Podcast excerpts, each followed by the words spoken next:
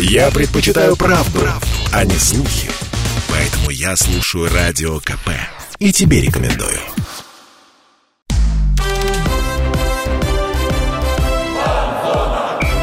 Фанзона. Самарский спорт. За полем и трибунами. Крылья Советов в это трансферное окно потеряли очень много футболистов, среди которых были и лидеры. Это и Сергеев, Пуруцев, Чернов, Бегич. Да и Зефан и Кабутов сейчас бы очень пригодились, однако команда совсем не растеряла своего стиля и набирает очки в матчах с лидерами. В основном о футболе поговорим сегодня на Фанзоне. Я Дмитрий Кривенцов, здесь со мной Михаил Горюнов. Миш, привет. Привет, Дим. И обсуждаем мы последние спортивные новости, в основном футбольные, как ты уже заявил, с выпускающим редактором портала metaratings.ru. Читайте, подписывайтесь, да, делайте, поделиться с друзьями. Романом Гуськовым. Ром наш постоянный гость. Ром, привет. Всем привет. Дим, ну ты начал, конечно, про трансферы завернул как бы нам бы из Эфан и Кабутов сейчас бы очень пригодились. Так начали, что я даже не уверен, пока справляемся. Вот, Ром, как тебе крылья вообще в последних двух матчах с «Зенитом» и Сочи? Четыре очка с командами, которые, насколько я знаю, они выше нас, да, были в таблице, по-моему? Ну да, и по-прежнему, естественно, они продолжают Это вообще успех? Выше. Конечно, успех. Но не проиграть «Зениту» это уже само по себе успех, потому что 8 матчей подряд «Зенита» проигрывали, и, в принципе, «Зенит» слабее не стал, а скорее наоборот, только сильнее стал. И даже жаль, что вот не получилось у них в Лиге Европы с Бетисом а, пройти дальше, но даже если бы они прошли, все равно бы их дисквалифицировали за Еврокубков. Сейчас бы вот этот «Зенит» мог бы вполне там бороться на европейском уровне, но и то, что крылья сыграли с ним ничего дорогого стоит, то же самое Сочи. Ну, конечно, сейчас от тройки они отвалились, но по-прежнему это четвертая команда чемпионата, и не сказать, что они там не по делу, но крылья пусть не без помощи удаления, но все-таки победили и показали хорошую игру. Я Сочи и о «Зените» поговорим чуть-чуть попозже. Сейчас хочу спросить про крылья. А, команда потеряла игроков в каждой линии. То есть я уже называл здесь и Сергеев, Пруцев, а, Беги, Чернов. Ну, кроме вратарской, если, ну, тем не менее, ну, проще, каждая да. линия Всю на центральную ось, так да. скажем. Вот. А, это не могло пройти бесследно, ну, представляешь, целая группа футболистов, основных футболистов ушла. Однако кажется, что именно так и произошло, что это никак на крыльях не сказалось. Или это только видимость? Ну, это видимость, э, потому что Сказалось, конечно, и крылья прежде всего начали больше пропускать. Два мяча от Арсенала, там два от Сочи. Это не тот э, результат, на который крылья были способны осенью. То есть, при том, что мы говорили, что крылья атакующая команда, играющая команда, крылья там входили в число лидеров чемпионата по пропущенным мячам. То есть, они мало пропускали. Сейчас это увеличилось. Ну и плюс глубины состава не осталось. Вариантов мы видим, что крылья выходили на все три матча в одном стартовом составе. Это не, не только потому, что все так хорошо, а потому что вариантов нет. И тот же Фернандо мы видим а, приходил на позицию центра правого защитника, но играет в опорной зоне. То есть, конечно, это скажется, но сейчас э, сам по себе чемпионат становится слабее. У того же Краснодара, например, уехали все легионеры. И это еще более серьезные потери, чем у Крыльев.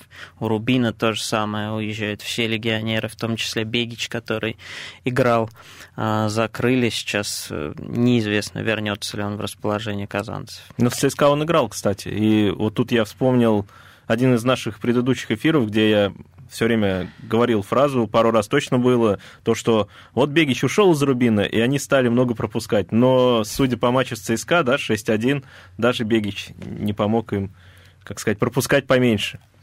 Вот, Ром, ну, то есть э, крылья бреши не залатали вот эти, которые есть, да, у нас? То есть Барыч это не Бегич и так далее. Ну, если мы пройдемся прямо по позициям, Барыч это вполне Бегич. Ну, вот по первым трем матчам, то, как Барыч сыграл против Дзюбы, меня впечатлило, например, и э, даже до того, как Барыч забил этот гол, который принес крыльям ничью, мы с коллегами однозначно признавали его лучшим игроком матча. Ну, Солдатенков ну, сопоставим более-менее по уровню с Черновым. Это внутренний резерв. В опорной зоне, да, проблема, потому что мы уже говорили, Фернандо играет не на своей позиции. Сейчас в основе Якуба. Якуба хорош, он и так мог бы играть в основе, но дай бог здоровья Денису, чтобы он продолжал постоянно играть, да, потому что постоянно. Э, сейчас вот крылья в очень неприятной ситуации могут оказаться, если пойдут какие-то травмы. Мы тьфу -тьфу, э, хвалили наших тренеров по физподготовке, в целом тренерский штаб за то, что не было в прошлом, э, в прошлой части чемпионата серьезных проблем с травмами. Сейчас э, для нас это будет еще тяжелее, потому что ну, вариантов действительно мало. Вот про опорную зону мы уже начали, то есть ты говоришь, сейчас играет Якуба, туда переводит Фернандо Костанца, и вынесения сильно не хватает, потому что он ну, по определенным причинам пока не играет. Ну, конечно, сильно, учитывая, что Фернандо не лучшим образом начал в Самаре. Ну, матч с Арсеналом, там два привоза. А, ну, дальше тоже пока без вау-эффекта, может быть, адаптируется, надеемся. Ну, конечно, такого игрока его не может не хватать. Это был ключевой исполнитель. Как раз значимость вынесения, она оказалась видна в матче с тем же Нижним Новгородом, когда его не было, и совершенно команда не знала, что делать с мячом, хотя знает, как правило, практически да, не с было. Нижним Новгородом, я напомню, все скатилось к тому, что... Да, без моментов это был скучнейший да, матч. а все атаки были по флангу подачи, а Но в этом плане вопрос возникает, а Пруцев это тоже сильно сказывается его отсутствие? Или Якуба все-таки справляется с функциями, которые Данил выполнял? Ну, более-менее справляется Якуба. Ну, понятное дело, что все равно трудно будет заменить их на дистанции, и вынесению, и э, Пруцева но пока все нормально. Ожидания могли быть ну, гораздо более скромными после таких потерь. Это мы еще про Сергеева не говорим, замечу, сколько Но мы, мы уже еще поговорим, обсуждаем, а думаю. мы еще не вспомнили про Сергеева, потому что пока более-менее все справляются, а, но впереди еще 9 игр у нас. Но в атаке вот, как ни странно, все это прошло не, не так болезненно, как в опорной зоне казалось. То есть, ну, казалось, что Сергеев уйдет, и крылья в атаке будут совсем без зубами, но тем не менее. Ну, Я думаю, про Сергеева мы еще поговорим, про опорную зону. Или ты показываешь, что у нас минута? Нет, нет. Да, про опорную зону Ром да, уже обмолвился, что Костанца первый матч с Арсеналом ну, провалил. Это результативные ошибки. Тут не может быть двух мнений. Два гола пропустили после его ошибок. Ром, а вот его игра с «Зенитом» и Сочи, как она тебе? Трудно оценивать игру опорника, если ты не специалист, потому что это как раз самая незаметная амплуа на поле. Опорники там, как правило, не идут в дриблинг, не обыгрывают, не накручивают, не бьют поворотом. Поэтому трудно, вот если пристально не следить, прям за одним двумя игроками, трудно адекватно оценить. Но с «Зенитом», я думаю, если бы Фернандо был плох, то мы бы это очень сильно почувствовали. «Зенит» бы не ограничился одним голом и там одним-двумя моментами за матч. Поэтому я думаю, Фернандо был в порядке с Сочи. Ну вот э, первый гол, который крылья пропустили, там как раз Фернандо тоже ошибся, потерял мяч э, вместе с Горшковым, поэтому есть за что опять пожурить Фернандо. Ну, ждем большего, ждем большего, и я думаю, это возможно. Все-таки игрок он на уровне приличного, как нам представляется. Конечно, не может безболезненно вот эта вот э, перестановка с фланга в центр пройти, когда у тебя, ну, банально нет союзника э, в лице боковой линии, которая тоже мешает соперникам проходить, когда тебе надо контролировать всю ситуацию слева, справа от тебя, это другая работа. А ты как думаешь, ему на фланг стоит возвращаться, или Бейл там пока великолепно справляется? Ну, Глен хорош, мы видели, он голевую передачу сделал очень важную в матче с Арсеналом.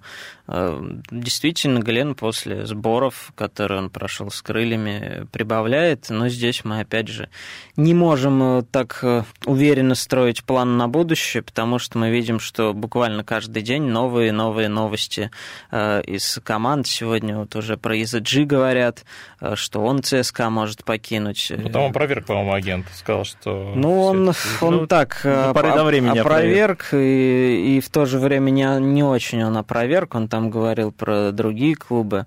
В общем, ну, есть у Крыльев надежда, есть понимание, что пока вроде бы никто никуда не собирается, всех ждут. Э, надеемся, что сохранят. По крайней мере, я разговаривал во вторник с Игорем Осенькиным. Он говорит, что никакой информации, что кто-то собирается покидать команду из иностранцев, нет. Но это на данный момент все действительно может поменяться. От этого просто сейчас никто не застрахован.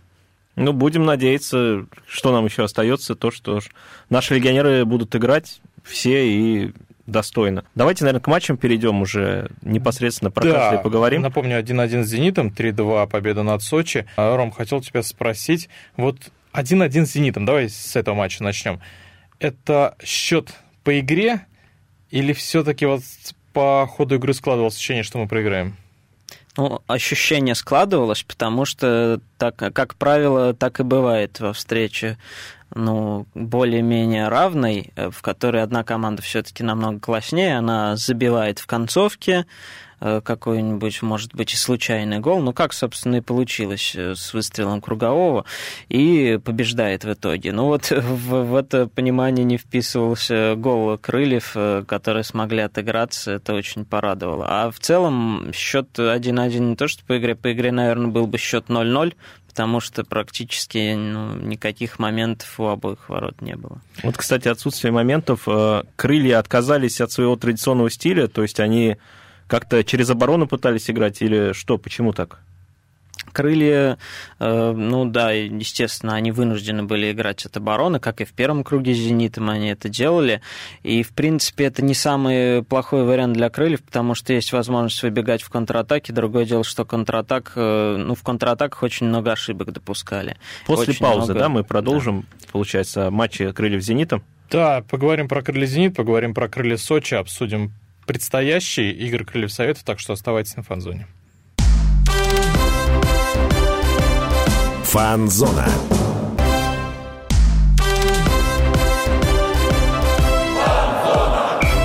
Фан-зона. Самарский спорт. За полем и трибунами.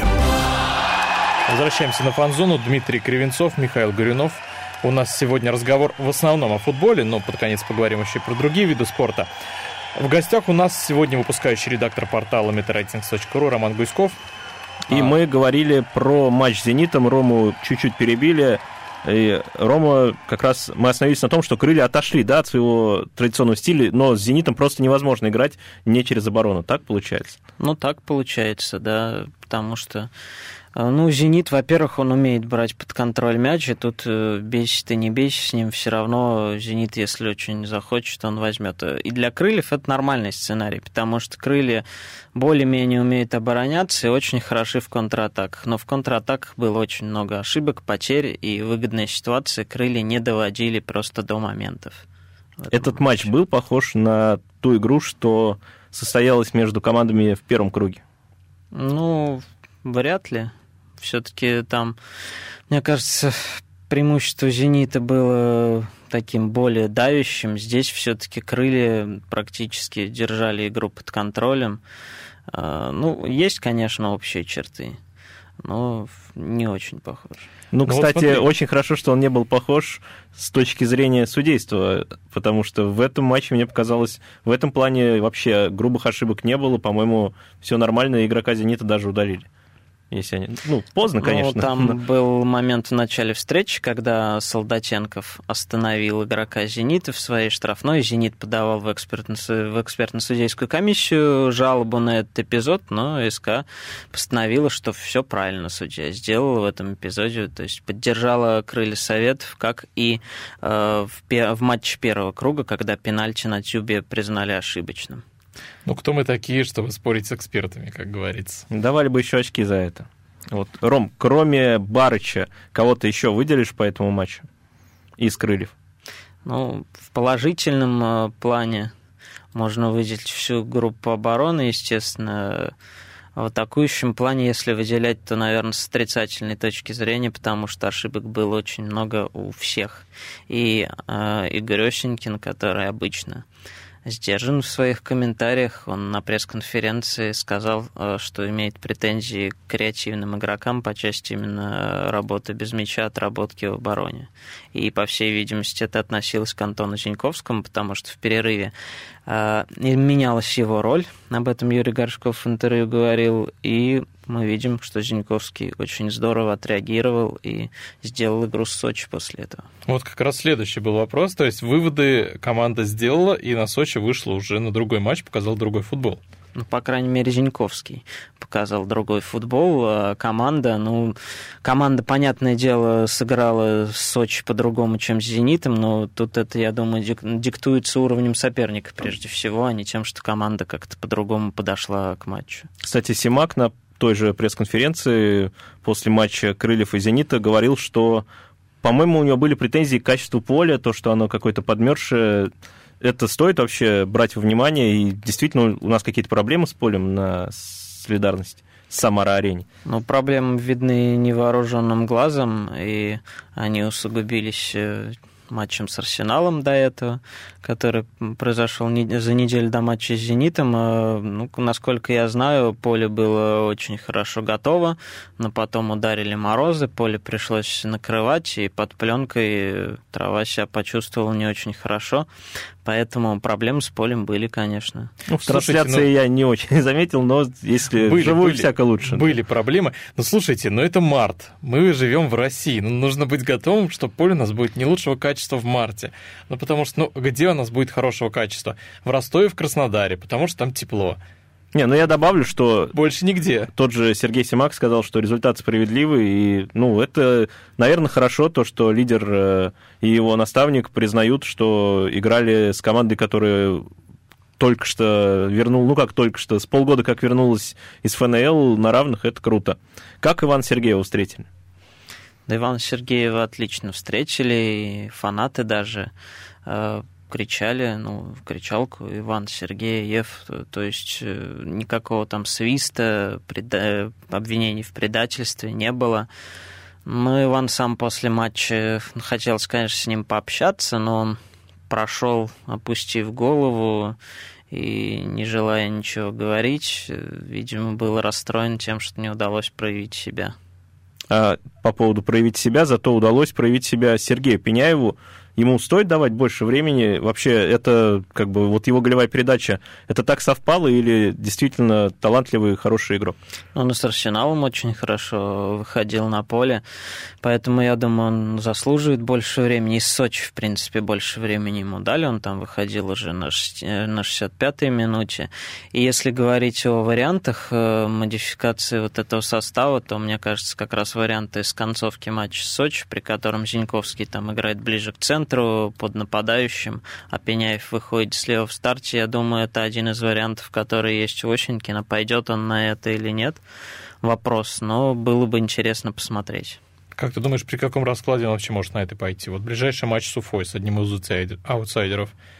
Игорь Осенькин может провернуть такую перестановку? Ну, трудно сказать, потому что э, Сорвели неплохо начал чемпионат, э, забивал, э, подвисала позиция Глушенкова, но Глушенков забил Сочи, поэтому трудно сказать, э, трудно быть уверенным в том, что э, кого-то он решит убрать То ради есть, пения. Скорее всего, в матче с Уфой мы увидим тот же самый состав, что выходил три игры до этого.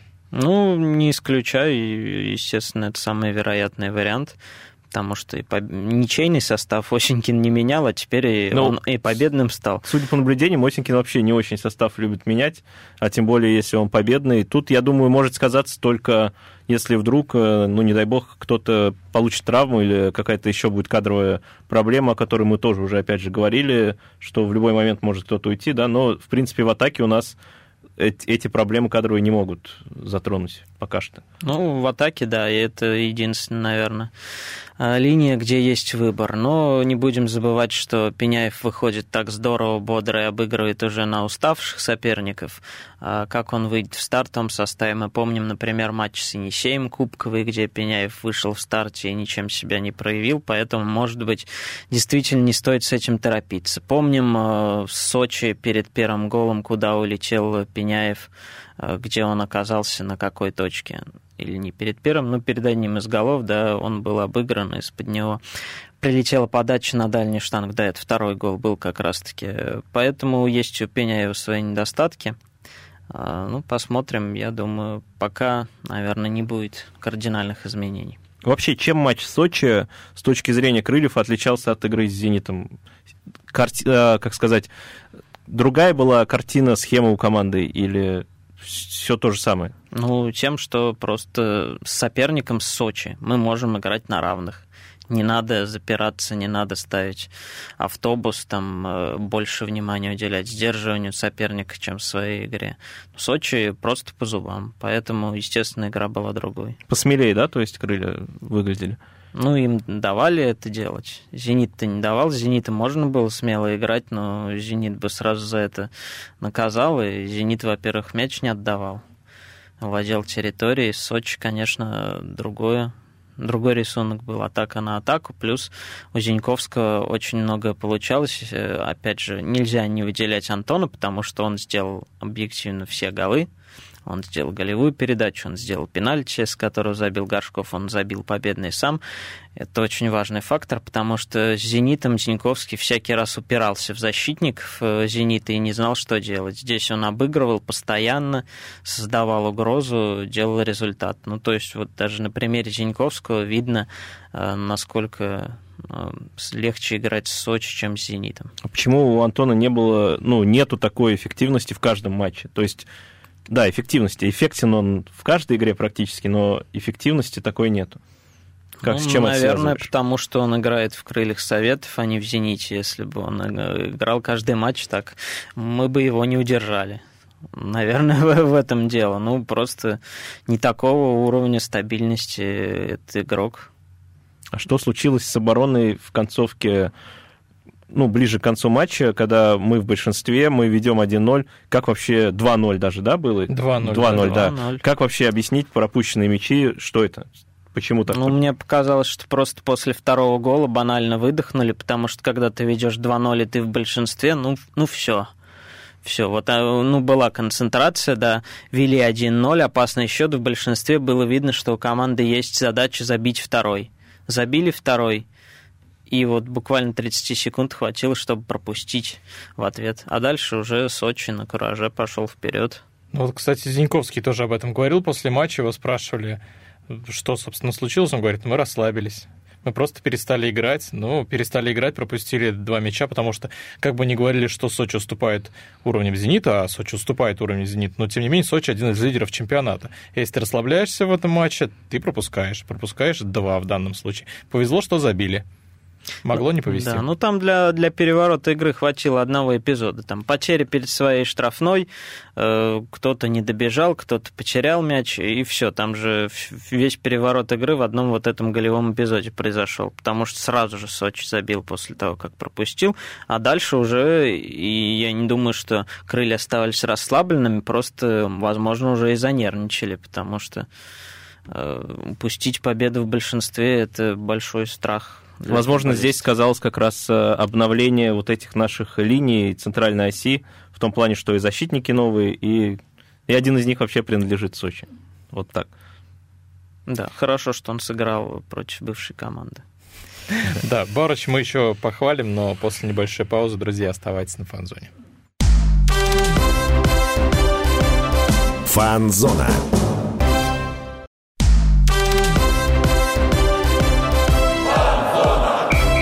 Фанзона. Самарский спорт. За полем и трибунами. Возвращаемся на фанзон, друзья. Дмитрий Кривенцов, Михаил Горюнов. Говорим много о футболе с выпускающим редактором портала metaratings.ru Романом Гуськовым. Да, обсудили матчи с «Зенитом» э, из Сочи хвалим Матео Барча, молодец, что сыграл. Это, знаешь, это постоянная рубрика в каждом. Не, ну ты обещал то, что мы его еще похвалим. Когда Рома я буду хвалить Матео Барча, ну, сыграл классно, почему мне понравилось. Не, сыграл хорошо, я просто Сочи концовку не, не доглядел, вот как раз все самое интересное пропустил, но с «Зенитом» он, несомненно, сыграл здорово, и, как Рома уже говорил, вместе с коллегами вы его по ходу матча уже называли лучшим, да? Да. Закрыть Дзюбу дорогого стоит. Ром, сейчас крылья на седьмом месте это предел для команды или можно подниматься выше? Можно подниматься, потому что у Краснодара большие финансовые проблемы, уехали все легионеры. Пока у них и без легионеров все здорово получается. Ну, по матчу не скажешь. Ну, зато скажешь по матчу с Спартаком и с Уралом, да, которые они до этого выиграли. Зарем бы поспорила, но это уже на федеральных уровнях будет, не у нас. Да, ну и локомотив, я тоже не думаю, что нынешний локомотив для крыльев это недостижимая высота, да и Сочи можно, можно подниматься в турнирной таблице, делать это будет трудно, но учитывая нынешнюю ситуацию, можно двигаться. Жалко, что без Лиги конференции, конечно, без Лиги Европы. Но... Ну, ты еще не загадывай, может быть, все, все баны когда-нибудь э, разбаниваются. Не знаю, как время покажет, как произойдет. Вот, и по поводу банов, э, давайте, наверное, плавно перейдем к сборной России. Благо, есть повод. В сборную вызвали в большую, во взрослую национальную команду в страны. Основную, да, да, в основную, потому что Сергей Пеняев получил вызов в молодежную команду, это тоже здорово, и поздравляем его впервые, да, если впервые, не ошибаюсь, да. у него вот именно в такой возрастной категории. А вот во взрослую сборную Валерий Карпин вызвал сразу двух футболистов крыльев. Да, неизвестно, когда это было в последний раз. Ну, дав, давненько. Бронзовые, думаю, бронзовые да, годы, наверное. Бронзовые, и рядом с ними это Антон Зиньковский, Владислав Сорвели сейчас получили вызов в национальную команду. Ром, к тебе вопрос. Они заслужили его? Конечно, заслужили. А, хотя Зиньковский выдал свой лучший матч как раз уже после вызова в сборную. Ну, может, на кураже еще. Да, ну, заслужили, безусловно. Другое дело, что вызвал бы Карпин их, если бы были официальные матчи стыковые, и приехали бы те же Головин, Миранчук. Ну, вот ты предсказываешь мои следующие вопросы. То есть есть сомнение, что если бы были легионеры, если бы мы играли против Польши, что Зиньковский и Саравеля не получили бы этот вызов. А сразу после того, как стало известно, что Зиньковский вызов сборной позвонил Антону, он э, вообще без эмоций был, потому что он думал, что это расширенный список, но на этот раз это был окончательный список, но он уже это осенью проходил, что он вот расширенным оказался, окончательно не попал.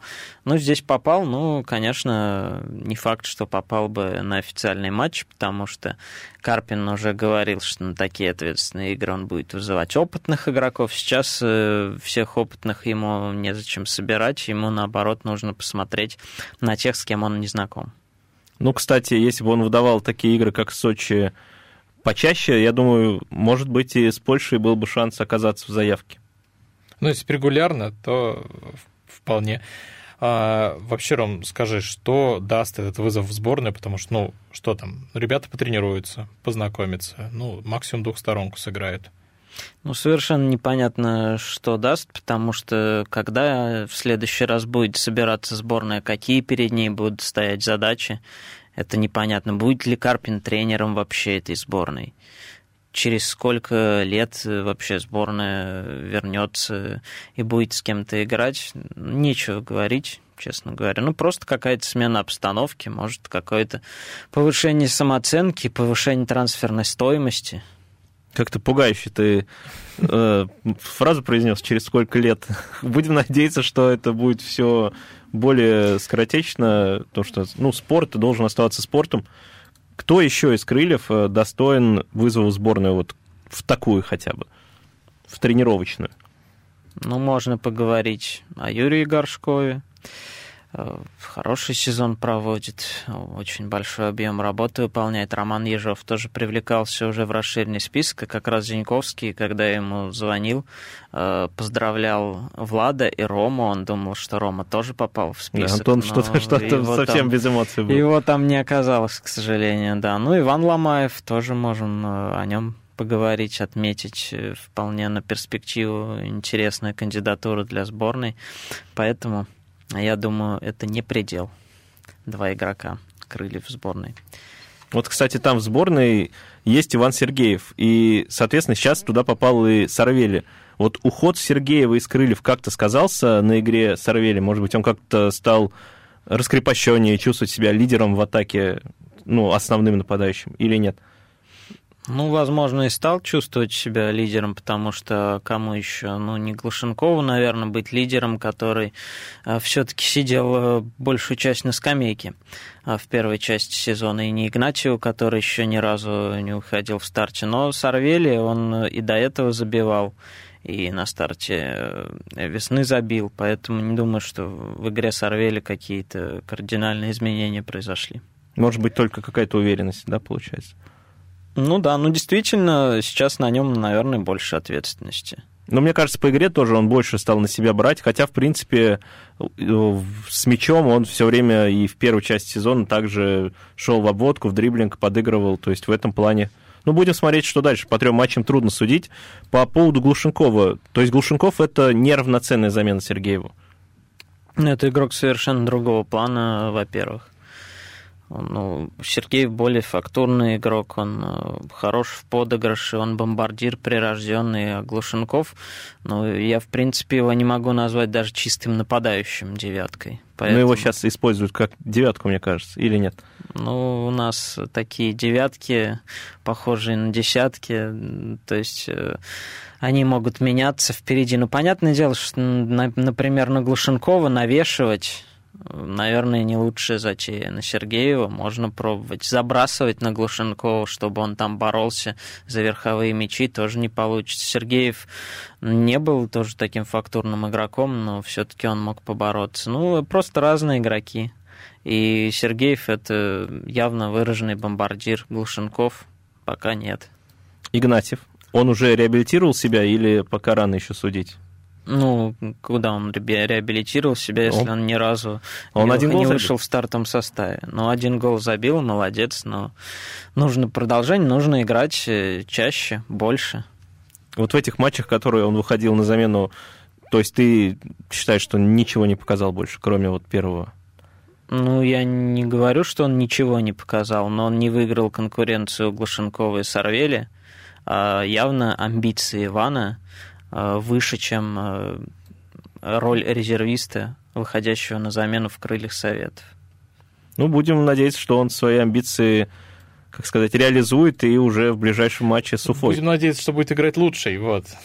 Так что, да, ну, ну это в принципе, то же самое как раз и есть. Кстати, о лучших, то есть э, в нынешних условиях, когда из лиги уходят легионеры, насколько вообще вероятен переход, например, тех же Зиньковского и Сорвели в другие клубы, потому что ну, Окно раз... подоткрыли, по-моему, трансферное. Да, потому что легионеры массово уходят. Нет, окно не открыли. То есть до лета игроки никуда не будут переходить, в России, по крайней мере. А летом может же начаться массовая скупка.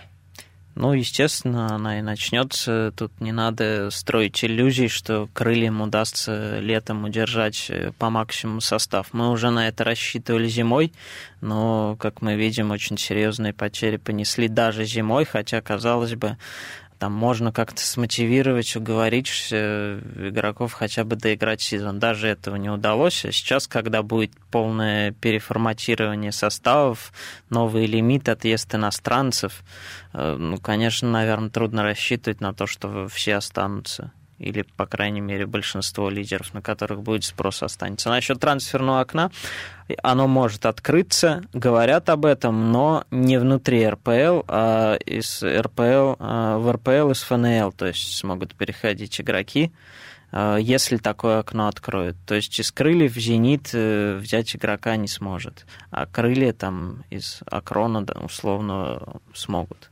Но это все. Но пока это еще не открыто. Это сюда пока а летом, вот, то есть, если говорить э, переходы из крыльев куда-то игроков, то это уже летний вопрос получается так. Да. Кто-то еще, кроме Зиньковского, Сорвелия, может быть кандидатом на выход? Но опять же мы говорили про Ломаева, про Горшкова, э, про Ежова. Все эти фамилии фигурируют в списках, фигурируют в новостях. Солдатенков может быть, если он проявит себя вот в этой весенней части – Плюс не забываем, что у нас арендованные игроки, тот же Игнатьев, тот же Глушенков, Барыч. С ними тоже непонятно будущее. Поэтому лето у нас, как обычно, будет жаркое во всех смыслах. То есть летом мы ждем такую массовую, ну, не ждем, так скажем, а предрекаем массовую распродажу не исключаем, что она Другое будет. дело, что будет ли у топ-клубов много денег на трансферы. Возможно, это помешает и поможет крыльям сохранить состав. Но вот э, лично я не сомневаюсь, что, например, у «Зенита» и у «Спартака» будет много денег на трансферы, вот, и, скорее всего, эти трансферы будут внутрироссийскими. Ну, доживем до лета, посмотрим. А, друзья, уходим на небольшую паузу, оставайтесь на фанзоне. Фанзона.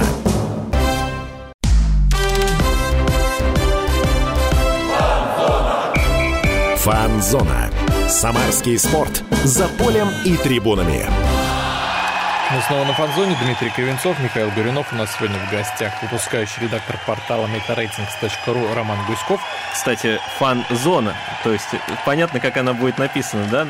Мы тут сейчас в перерыве говорили на, про... На, плак... на кириллице да, она будет, про, Михаил, про, написана. Про плакаты, и я вот... На, на русском языке. Она будет актуально написана. На русском, да, с загвоздочкой. Так, продолжаем. О чем мы хотели поговорить. Мы уже обсудили много. И Сочи, и Зенит, и Сорвели, и Зиньковского сборной. Зиньковский, кстати. Вот. И теперь мы, наверное, по поводу расширения, да, поговорим. Да, тут последние такие новости, что активно обсуждались. 18 команд в премьер-лиге предлагали сделать, вроде в самом комитете премьер-лиги такие сказали, ну что, да, вполне можно. Проводили опрос между а, клубами, 10 проголосовали за, 5 проголосовали против. Поговаривают, что это были все топ-клубы, типа «Зенита», «Сочи» и, и же с ними. Вот. Но, тем не менее, в РФС такую а, идею не поддержали. Вообще, Ром, скажи, нужно ли увеличивать премьер-лигу до 18 команд или 16? Это пока объективно идеально. Ну, сейчас э, РФС он не отверг и не поддержал это предложение. Они, так сказать, взяли паузу и будут ждать что решит УЕФА по Еврокубкам, будем ли мы там играть. Если мы не будем играть в Еврокубках, то, естественно, 30 туров в чемпионате очень мало, но для того, чтобы увеличить количество матчей, э, не нужно, не обязательно расширять премьер-лигу.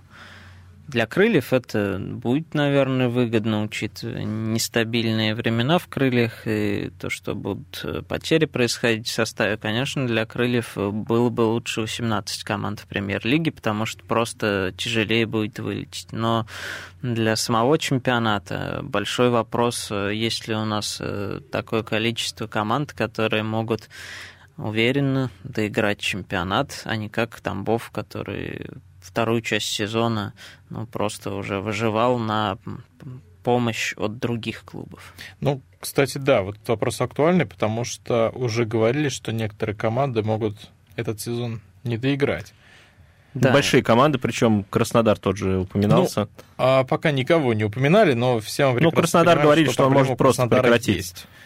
Да, тем не менее. А кто из ФНЛ, вот если расширять лигу до 18 команд, кто из ФНЛ может стабильно играть в премьер-лиге и поддерживать этот уровень несколько сезонов хотя бы?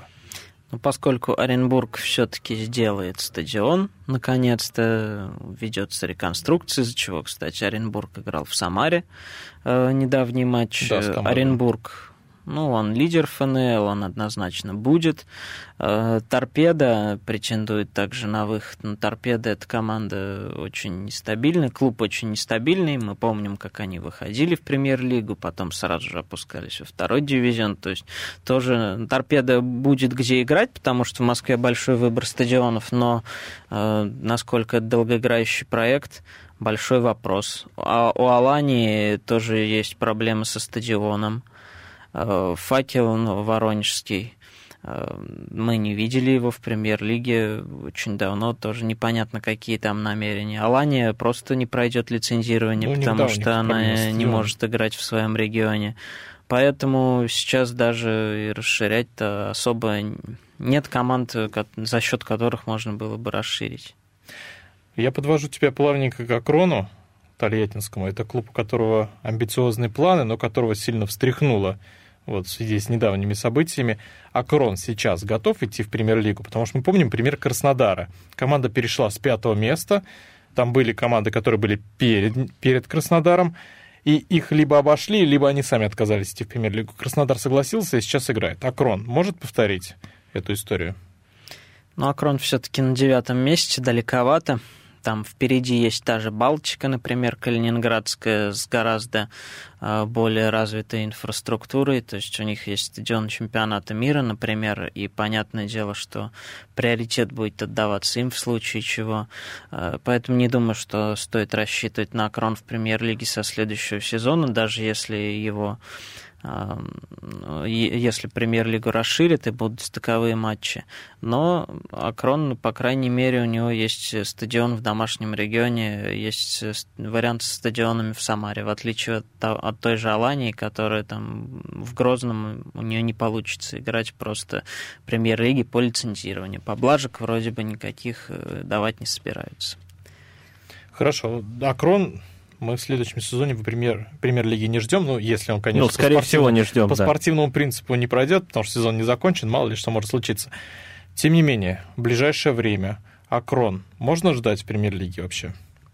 Ну, это зависит от того, как пойдут дела у Павла Морозова. Мы видим, что его футбольный проект э, сталкивается с трудностями.